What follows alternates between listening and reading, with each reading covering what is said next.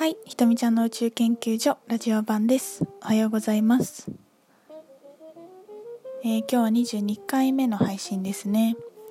今日、えっ、と、今ね、朝6時半です。早い。今日なんか3時半ぐらいから目覚めて、朝日を見に、見にっていうかね、ちょっと外に出て、お散歩して、お掃除して、朝ごはん食べてまったりしてまだ6時半みたいな日を過ごしております。えっ、と今日はねちょっと最初に感想からお便りからご紹介しますね。今日はねあの話したいことがいっぱいあって前回あのブログでとメルマガで皆さんの楽しいことをとか気分が良くなることを教えてっていうのを募集したんですけどいっぱいお返事が来てそれも紹介したいそれも紹介したいから後半しますね。はい。えーとまず前回のラジオの感想から。えーひとみちゃんのポジティブ度30%なのがにびっくり。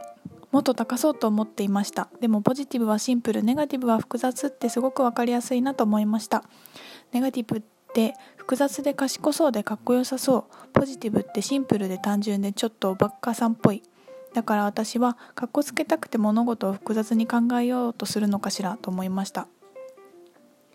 物事はシンプルにハッピーにそれでいいんだなって頭に花咲いている自分にもっと誇りを持ちたいなと思いました。いつも素敵な配信ありがとう。ありがとうございます。頭に花咲いている自分にもっと誇りを持ちたいなっていいですね。そうそうなんかやっぱ複雑で賢そうでかっこよそうっていうのはわかる。みんなそう思ってるんじゃないかな。私も私もすごくそう思ってたしシンプルでハッピーなのだとなんかこう真実を知らないっていうかもうなんかバカなんじゃないのって思ってたもんね。真実を見てないこととシンプルであるでハッピーであることってまた別だからね。で本当に真実を分かっていくとシンプルでハッピーにいるのが一番なんだろう物事はスムーズにいきやすいし魂の本来の目的ではあったりすると思うんだよね。そのネガ自分の中のネガティブっていうのをどういうふうに、まあ、みんな持ってる人もたくさんいると思うからでそれは個性でいいしそれをどんなふうに表現していくかっていうことだとも思うんだけど私もなんだろうネガティブ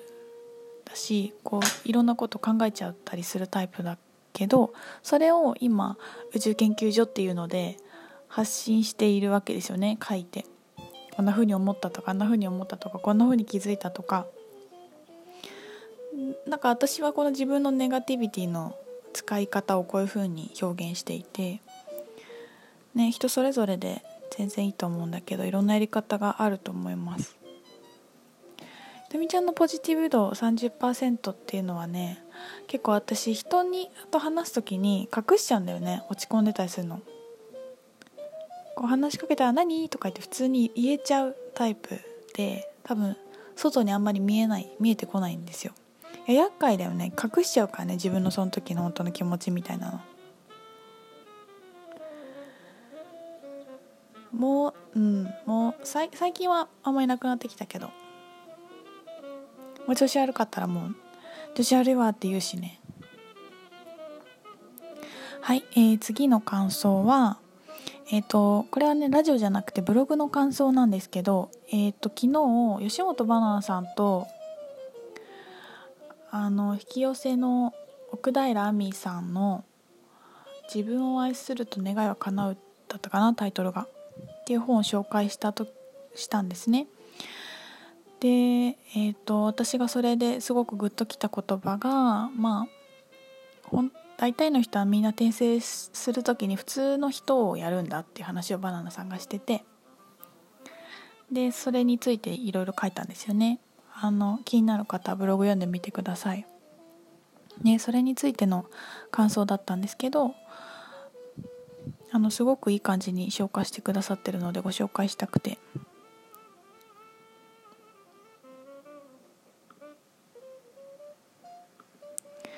ひとみちゃん今日のブログなんだか涙が出そうになってじんとしながら読みました。えー、私は前世で裕福な暮らしをしていた記憶がよく蘇ることがあるのだけど今回は普通の暮らしを選んで生まれてきていて前はそれがなんかつまんないと思っていたのね、えー、セルフリーディングした時今世では普通の暮らしがしたかった。日常の普通の暮らしの中の幸せを味わいたかった。で、えー、なぜ普通の暮らしがしたかったのか詳しく分かりました。それで目の前の一つ一つの出来事や自分の作っているものや出会っている人に目を向けてみたらとても幸せな気分になって今この瞬間を大切に味わいたいと思ったよ、えー、それに通ずる今回のブログでじんわり感激しました。えー、今日は久しぶりの青空でさらに気持ちが幸せな気分になった。普通も特別も何も悪くなくて自分を生きることをしたいなするぞと改めて思ったのでした。えー、ありがとうという、えー、メッセージでした。ありがとうございます。なるほどね。前世で裕福な暮らしをしていた記憶がよく蘇る。面白いですね。そうなんだ。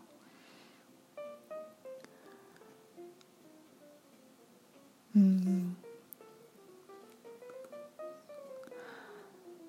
そう私はねブログになんて書いたんだっけな。そう普通の人が一番偉いっていう話を書いたんですよね。